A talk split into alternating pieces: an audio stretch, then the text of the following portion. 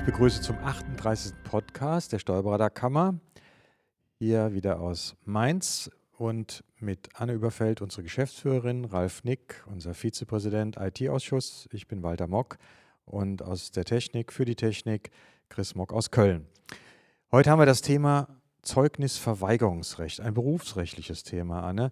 Ähm, ich denke, das lohnt sich mal ein klein bisschen genauer hinzuschauen. Äh, wann gilt das genau und was ist es genau? Also Zeugnisverweigerungsrecht des Steuerberaters bedeutet im Steuerstrafverfahren, das ist ganz wichtig, muss er sehen, was er sagt und was er nicht sagt und immer mit dem Mandanten Rücksprache halten. So als Überblick erstmal. Weil der Steuerberater ja eigentlich gewohnt ist, eine Mitwirkungspflicht zu haben im normalen beruflichen Leben. Ne? Ganz also genau. über den Mandanten, der hat eine Mitwirkungspflicht und für den tun wir das ja. Und hier sind wir auf einer ganz anderen Schiene. Genau. Ihr habt ja eine Mitwirkungspflicht, sage ich mal, bei einer äh, Betriebsprüfung zum Beispiel oder in der Ermittlung der Steuergrundlagen. Ja, jetzt schaue ich dich blöd an. Ich sage, äh, wie? Aber wenn die Steuerfahndung kommt, das ist ja fast dasselbe wie die Betriebsprüfung. Und da sind wir dann eben im Steuerstrafrecht und da gilt plötzlich was anderes. Und das ist das Fiese. Im Steuerstrafrecht ist es so, dann ist plötzlich der Mandant im Strafverfahren. Er hat ganz andere Rechte. Er hat selber das Recht, die Aussage zu verweigern und als verlängerter Arm der Steuerberater das Zeugnisverweigerungsrecht.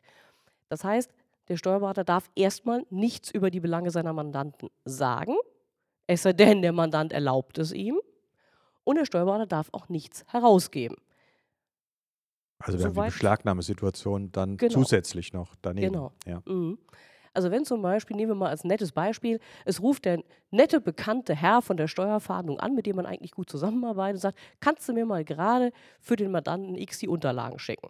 A, Achtung, die Steuerfahndung ruft an. B, in welchem Verfahren befinde ich mich? Ich befinde mich im Strafverfahren. Nichts wird geschickt. So vereinfacht ausgedrückt. Und es ist ja im Grunde genommen so, ich muss eigentlich eine Herausgabe immer verweigern und muss beschlagnahmen lassen. Ja, So, genau. da, das kann ich ja nicht verhindern, wenn beschlagnahmt wird. Ich darf nur nichts freiwillig rausgeben. Genau. Das also beschlagnahmt wird, da muss ja ein Beschluss für da sein von einem Richter. Das kannst du natürlich nicht verhindern, ist ja klar. Aber freiwillig gibt man nichts heraus. Man darf, wie heißt es so schön, wenn die jetzt tatsächlich bei dir im Büro stünden und wollten beschlagnahmen, darf man Suchhilfe geben und sagen, gucken Sie mal hier auf diesen Schreibtisch, da liegt es.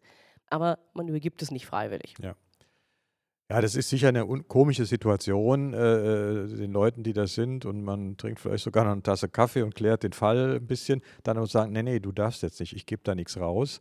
Äh, aber so muss man es eigentlich machen und ich habe es auch schon ein paar Mal in der Praxis erlebt in den Jahren. Ähm, die Fahnder wissen das ja, die sind das ja gewohnt, dass sie nichts freiwillig normalerweise bekommen.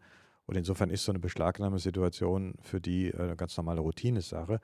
Nur für uns ist es oft ein bisschen komisch, äh, da so sich zu verweigern. Das muss man schon ganz klar machen und sehr deutlich äh, tun.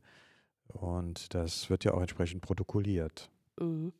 Ich sage mal, gerade nachher, wenn es im Strafverfahren darum geht und der Mandant wird äh, mit rechtlichem Beistand da vertreten und es kommt dann raus, der Steuerberater hat dies und jenes alles rausgegeben, dann könnte es ein Problem geben für den Kollegen. Ja, in Ja. der Tat.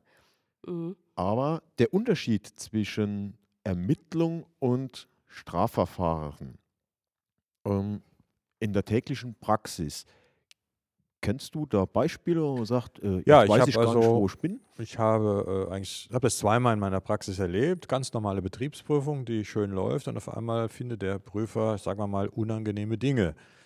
Und naja, an irgendeinem Punkt hat er dann gesagt, ich mache jetzt die Bücher zu und er hat also äh, sein PC also wirklich zu, äh, offensichtlich zugeklappt und gesagt, ich beende die Prüfung jetzt und verständige die Steuerfahndung. Das heißt, de facto hat er seine Betriebsprüfung beendet und damit waren wir, wenn er die Fahndung ruft, automatisch im Ermittlungs- und Strafverfahren. Und genau in diesem Moment ändert sich ja dann für Mhm. mich die Situation als Berater. Ich bin jetzt nicht mehr in dem Genau. äh, Verfahren, wo ich mitwirken muss, sondern ich bin jetzt im Verfahren, wo ich nichts mehr sagen darf und nichts mehr rausgeben darf. Das wendet sich von einer Sekunde zur anderen im, im Grunde genommen. Und da muss ich als Berater natürlich aufpassen, wenn so eine Situation eintritt und nicht dem Prüfer dann noch Sachen geben oder Dinge sagen, äh, wenn er formal die Prüfung beendet hat. Äh, das ist Mhm. eine Situation, die muss man dann ganz genau erkennen und mm, das wird nicht jeder Kollege dauernd haben. und viele jüngeren Kollegen vielleicht noch nie haben. Also da muss man sich bewusst sein, das kann in einer Prüfung passieren. Daher dieser Podcast. Ja. Um eben ein bisschen genau für auch diese Gefahr zu sensibilisieren, die mir im ersten Moment auch gar nicht so bewusst war. Ja. Also als Jurist gehe ich immer so von einer sauberen Trennung aus, erst das eine, dann das andere. Aber du hast natürlich recht, das kann mitten im Verfahren, im, in der Betriebsprüfung Ja. passieren. Das, das machen die Prüfer dann, dann, wenn sie sagen, hier ist nichts mehr zu prüfen, ich habe jetzt Dinge festgestellt, die sind strafrechtlich von hoher Relevanz. Und dann äh, ist für sie natürlich auch äh, im Ermittlungsverfahren oder Strafverfahren können die ja dann viel mehr machen, deswegen brechen die dann ab. Und das muss der Berater mitbekommen.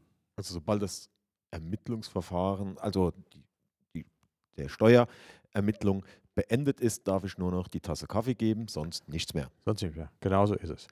Ja, ich denke, das war mal ein wichtiger Hinweis äh, zum Zeugnisverweigerungsrecht und auch zu der Beschlagnahmesituation, die sich ja doch hin und wieder bei uns in den Praxen ergibt.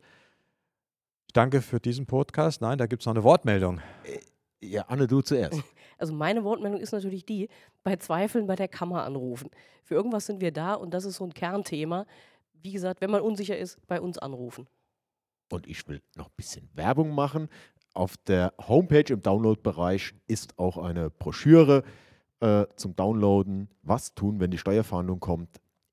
Nehmen Sie sich jetzt gerade mal die Zeit, laden Sie sich das runter und verteilen Sie es vor allem in der Kanzlei. Ja, kann Die ich nur sagen, in der. Praxis bei uns hängt diese Broschüre von der Kammer, diese Hinweise hängen bei uns am Serverschrank für jeden. Das heißt, die Mitarbeiter wissen das und wenn mal ein Fahnder vor der Tür steht und ein Chef vielleicht nicht gerade da ist, die kommen ja morgens sehr früh und die Chefs manchmal später, dann haben die Mitarbeiter da Hinweise, wie sie sich verhalten haben und können das nachlesen. Also diese Broschüre ist sehr hilfreich, die ist auch, glaube ich, überarbeitet worden jetzt ganz aktuell. Ja. Ja, die kam jetzt so, irgendwie nochmal. Also das äh, noch eine Empfehlung zum Schluss dieses Podcasts. Jetzt aber nochmal Dankeschön für diese Runde und bis zum nächsten Mal. Tschüss zusammen. Und tschüss.